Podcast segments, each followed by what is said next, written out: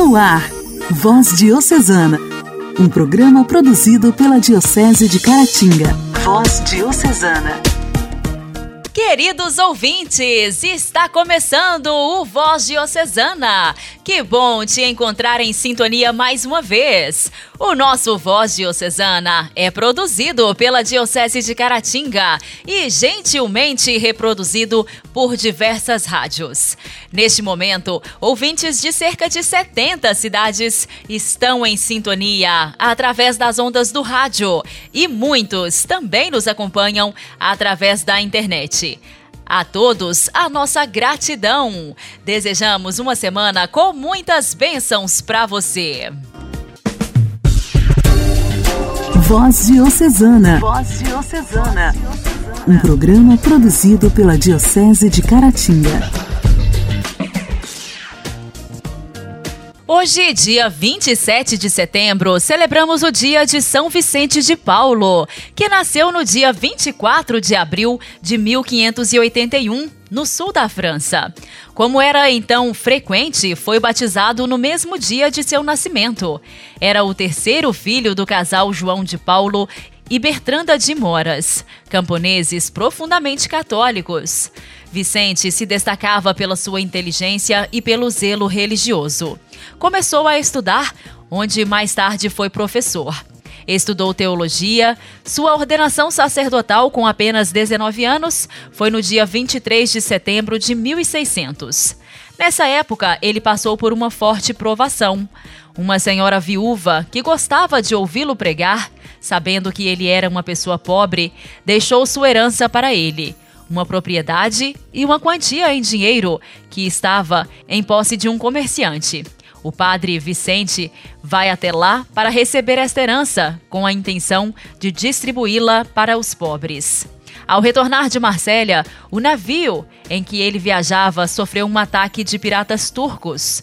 Tornou-se prisioneiro e foi vendido como escravo.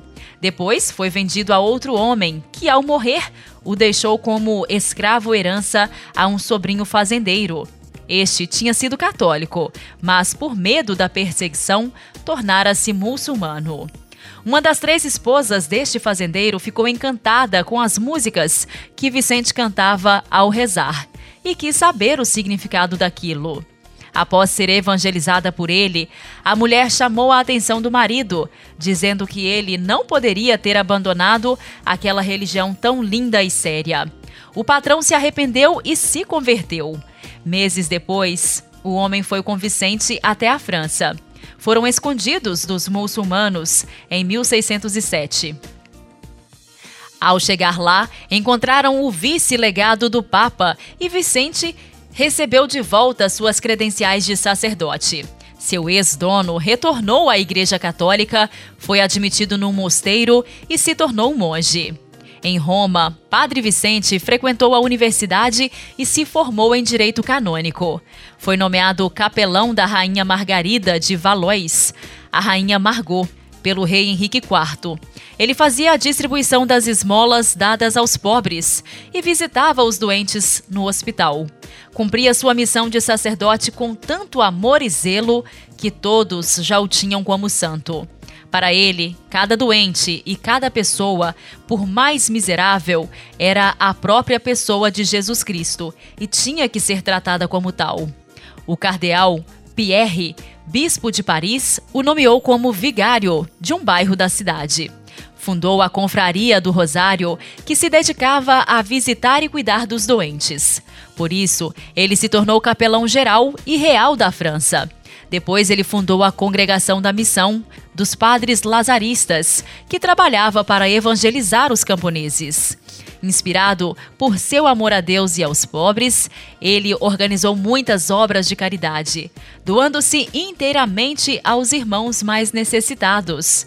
Ele é considerado o pai dos pobres e também causou muitas mudanças no clero. Segundo São Francisco de Sales, Vicente de Paulo era o padre mais santo do século.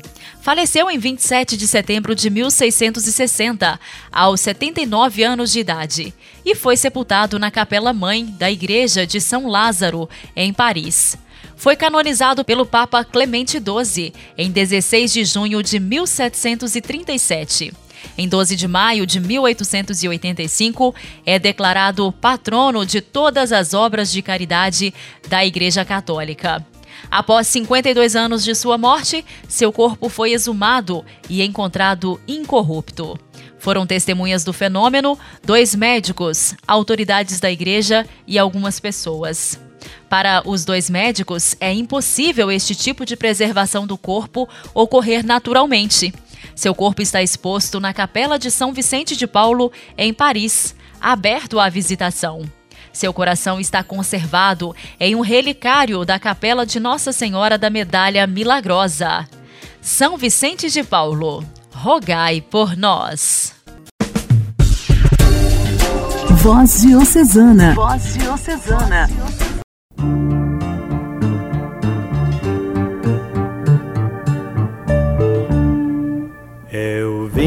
Para escutar tua palavra, tua palavra, tua palavra de amor.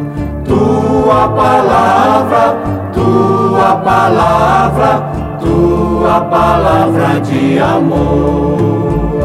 Eu gosto de escutar tua palavra, tua palavra, tua palavra de amor. Tua palavra, tua palavra, tua palavra de amor.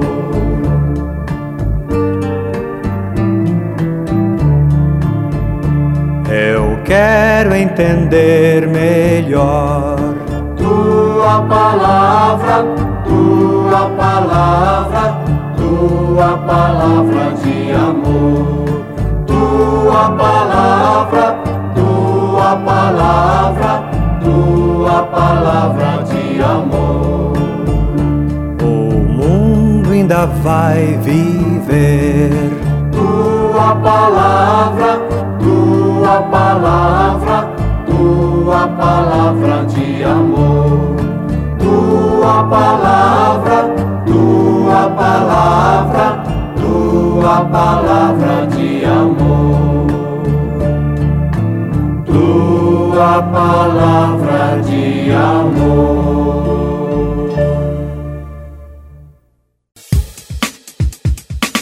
A alegria do Evangelho. O Evangelho oração, leitura e reflexão.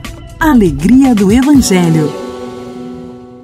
O Evangelho desta segunda-feira será proclamado e refletido por Edinho, da paróquia São Manuel de Mutum.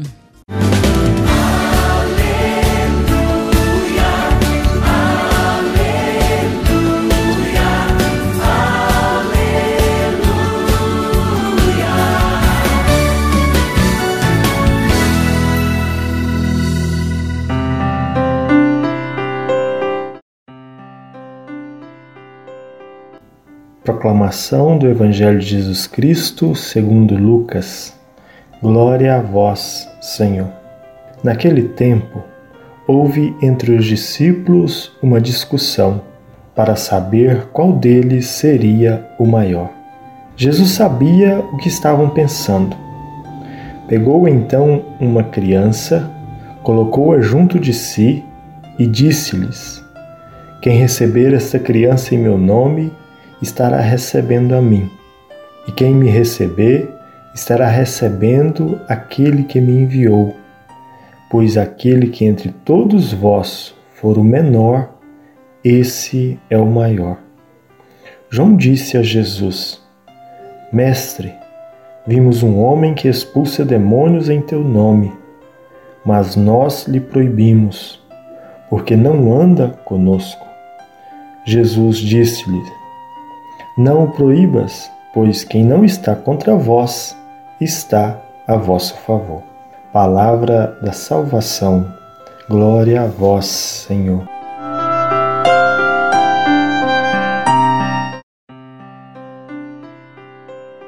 No Evangelho de hoje, podemos perceber que houve entre os discípulos uma discussão para saber qual deles seria o maior.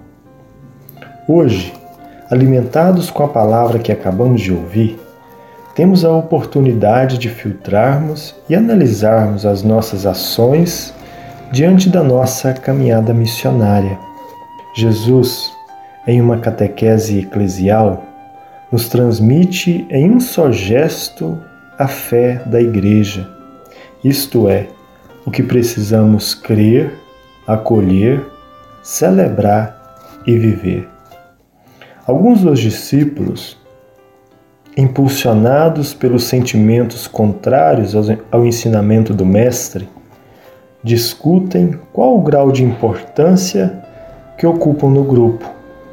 Mas, mesmo sem compreender ainda a essência do discipulado, estão atentos em ouvir o Mestre. Jesus, tendo conhecimento do que estava acontecendo, com um gesto define a postura daquele que se dispõe a caminhar com ele. Pegou então uma criança, colocou-a junto de si e disse-lhes: Quem receber esta criança em meu nome, estará recebendo a mim. Ao meditarmos essa primeira parte do versículo, podemos olhar vários ensinamentos. Jesus pega uma criança, traz para perto, aproxima-se do mais frágil, daquele ser mais desprotegido, vulnerável da sociedade. A criança, em sua pureza de coração, mansidão. E Jesus continua: aquele que a recebe, recebe o próprio Jesus, e aquele que o recebe, estará recebendo aquele que me enviou. Que as palavras do Santo Evangelho possam penetrar em nossos corações e que, a exemplo de São Vicente de Paulo, o grande santo dos pobres e humildes, nós, homens e mulheres, possamos contribuir para uma sociedade mais justa e solidária, para com os mais frágeis e marginalizados. Louvado seja nosso Senhor Jesus Cristo, para sempre seja louvado.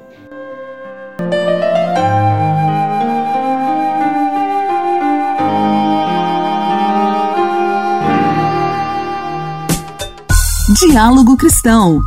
Temas atuais à luz da fé. Diálogo Cristão. A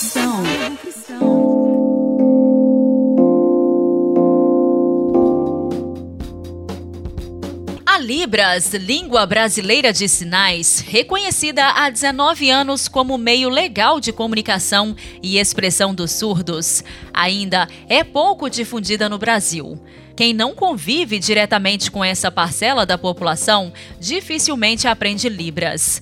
No quadro Diálogo Cristão de hoje, sobre esse tema, vamos ouvir a repórter Daniela Longuinho. E não se trata apenas de uma barreira linguística, como nos conta a professora do Instituto de Letras da Universidade de Brasília, Enilde Faustke.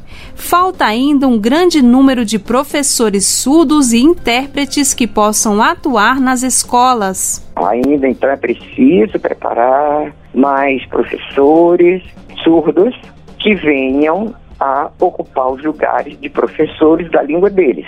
Para que eles ensinem a língua deles para falantes de línguas orais, é preciso ainda um intermediário, que é normalmente o intérprete.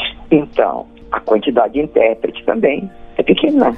A educação bilíngue de surdos, que prevê Libras como primeira língua e o português como segunda, foi instituída por lei em agosto deste ano. A especialista lembra que a modalidade escrita da língua portuguesa dá aos surdos uma condição mais direta em termos de escolarização.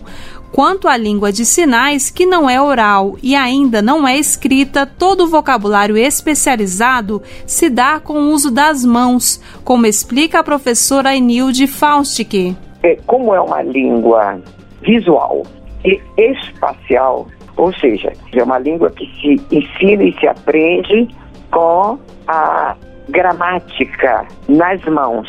e com o léxico, o vocabulário nas mãos. A Libras pode ser ensinada como segunda língua para quem não é surdo. Há mais de 20 anos, o Instituto de Letras da Universidade de Brasília tem uma sequência de formação para surdos. Hoje conta com mestrado e doutorado, o que permite aos surdos atuarem como professores de graduação e pós-graduação. Igreja, Igreja em Ação. Formação, CNBB, notícias, Vaticano, diocese, não paróquia, a minha Igreja fé. em Ação. Igreja em Ação. A Pontifícia Obra da Propagação da Fé, por meio de suas atividades Juventude Missionária, Famílias Missionárias e Idosos e Enfermos Missionários, assume o projeto Corrente Solidária como um gesto concreto dos grupos em todo o Brasil. Em 2021, o compromisso Além Fronteiras, como já dissemos aqui no quadro Igreja em Ação, por meio da cooperação missionária material e espiritual, será para com a Igreja de Mianmar, uma grande nação que, devido a crises políticas e à pandemia, enfrenta sérias dificuldades. O projeto Corrente Solidária acontece através de doações, fruto do sacrifício pessoal e comunitário, em comunhão com as atividades da Pontifícia Obra da Propagação da Fé. Os participantes dos grupos são os principais agentes do projeto. Cada um é convidado a buscar missionários para explicar o projeto e convidar a rezar pelas juventudes da Ásia. No quadro Igreja em Ação de hoje, a gente continua ouvindo o padre José Estevão, que é da cidade de Espera Feliz. Ele está em missão em Mianmar e no programa de hoje pede a colaboração de todos que ajudem neste projeto tão importante.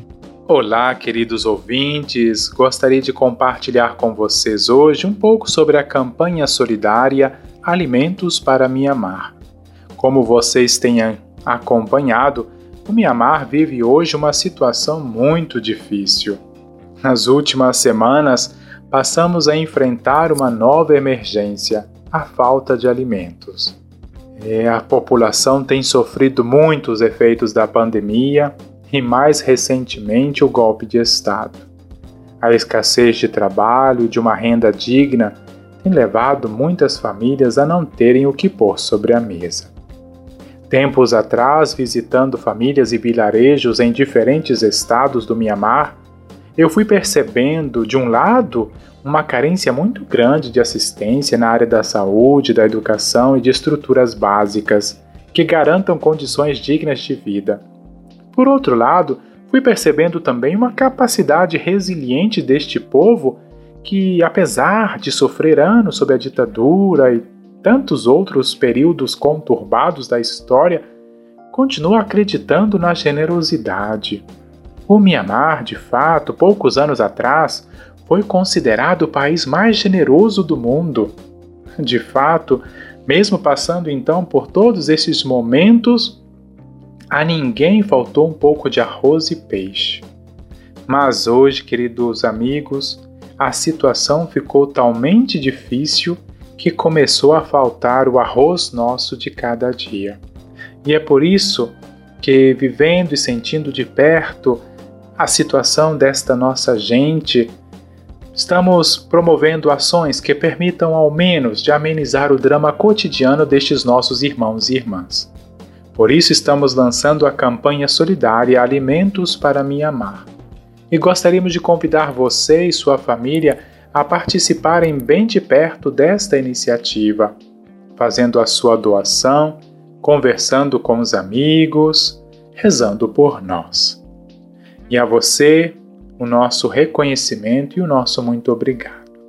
Fazendo uma cesta básica nestes dias para uma família, fui percebendo que o valor dos alimentos que, estava, que eu estava colocando ali naquela bolsa corresponde mais ou menos o valor de um quilo de café lá na roça. Eu pensei, olha que interessante, com o valor de um quilo de café, que parece às vezes pouco, eu consigo transformar, multiplicar em generosidade para uma família inteira, porque com o valor de um quilo de café lá na roça, eu hoje consigo alimentar uma família de cinco pessoas em um dia aqui no Mianmar. E eu fui pensando, com pouco, que parece pouco, eu consigo multiplicar em generosidade e em alegria. Gostaria então assim de convidar você a participar desta nossa iniciativa, de estar junto conosco, torcendo também por nós nestes trabalhos de animação, de formação e de promoção da vida humana.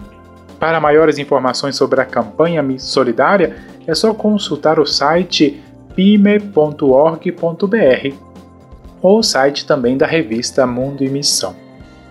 Queridos amigos, meu abraço e que Deus abundantemente derrame sobre você, sobre sua família, a sua bênção. Em nome do Pai, do Filho e do Espírito Santo. Até uma próxima, se Deus quiser. Voz Diocesana. Voz Diocesana.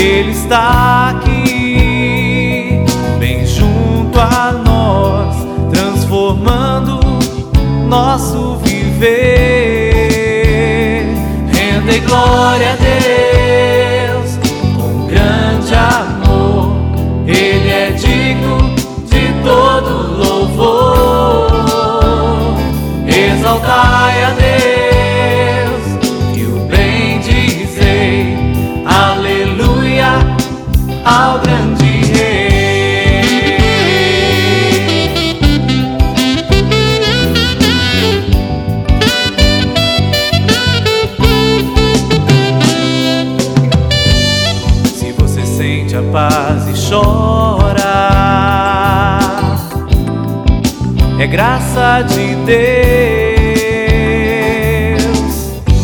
Se a tristeza vai chegando ao fim, é força de Deus.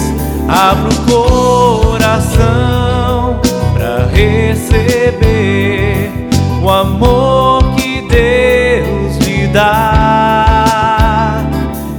Está aqui vem junto a nós, transformando nosso viver. Rendem glória a Deus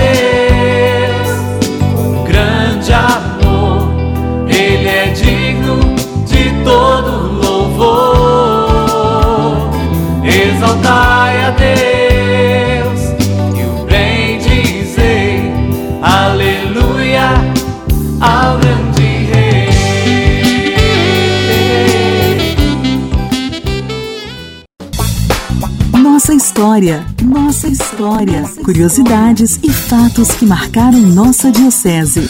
Nossa história. Essa semana, o quadro Nossa História continua contando com a presença de Rosene, paroquiana do Santuário de Adoração Perpétua de Caratinga, que tem nos falado sobre a história dos sacramentinos do Santíssimo Sacramento, da chegada da congregação a Caratinga. Hoje ela nos fala sobre o início da construção do Santuário de Adoração Perpétua e do pequeno Santuário Sacramentino. E dando continuidade, então, sobre a história tão linda dos sacramentinos na nossa cidade, já estamos já no processo da construção do Santuário de Adoração Perpétua de Caratinga. E esse processo deu seu início no ano de 1957, com a visita do reverendo Padre Godofredo, superior geral dos padres sacramentinos. O principal objetivo da visita era realizar em Caratinga a obra de adoração perpétua, ficando decidida que a obra deveria ser construída em uma nova paróquia desvinculada da paróquia Nossa Senhora da Conceição, por não comportar todo o povo fiel que afluía para a adoração de Jesus sacramentado. E no dia 19 de março, o padre Davi Sarto tomou posse da nova paróquia. Querendo dar a impostação satisfatória à fundação, escolheu então um amplo terreno no centro do vale, aos pés da Pedra Itaúna, que foi doado nos dias 21 de novembro de 1959, possibilitando assim o início da construção do Santuário de Adoração Perpétua e do pequeno Santuário Sacramentino. Primeiramente foi erguida uma pequena capela provisória, conhecida hoje como Santuário Velho, para ser a sede da nova paróquia.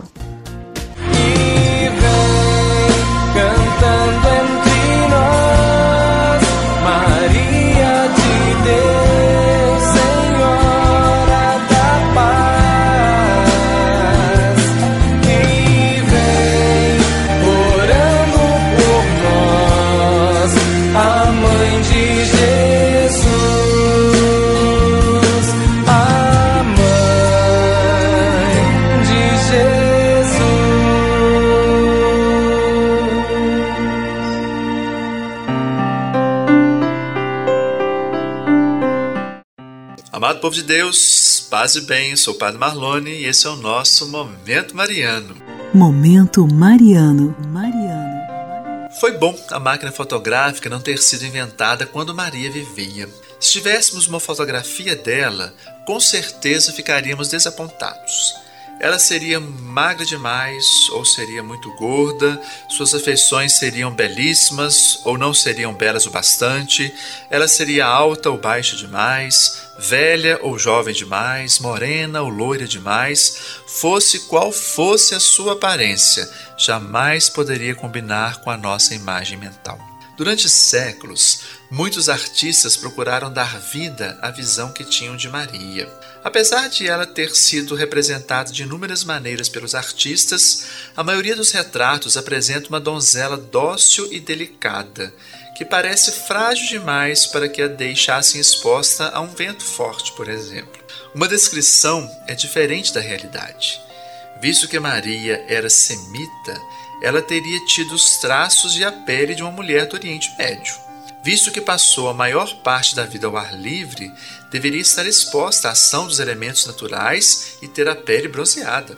E visto que era uma mulher da classe trabalhadora, é bem possível que ela fosse forte e robusta, capaz tanto de lavrar a terra como de fazer uma boa costura. Então, por que nossas pinturas de Maria fazem aparecer tão sem graça dessa forma? Talvez seja porque não queremos que Maria pareça uma pessoa real.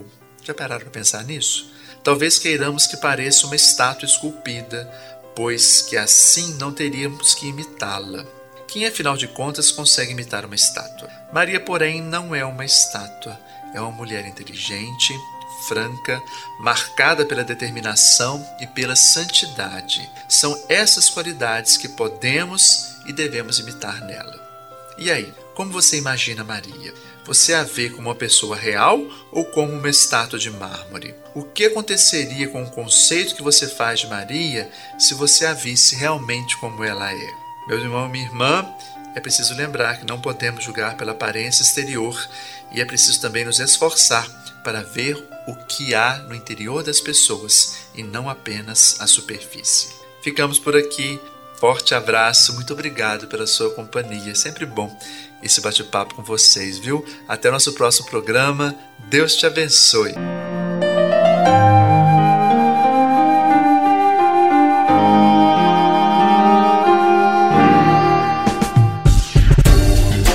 Voz Diocesana. Voz Diocesana. um programa produzido pela Diocese de Caratinga. Meus amigos, foi um grande prazer estar com vocês em mais um programa Voz Diocesana. Por hoje é só, mas a semana está só começando e amanhã, com a permissão de Deus, estarei de volta. Uma excelente semana, forte abraço! Você ouviu Voz Diocesana um programa da Diocese de Caratinga. Voz Diocesana.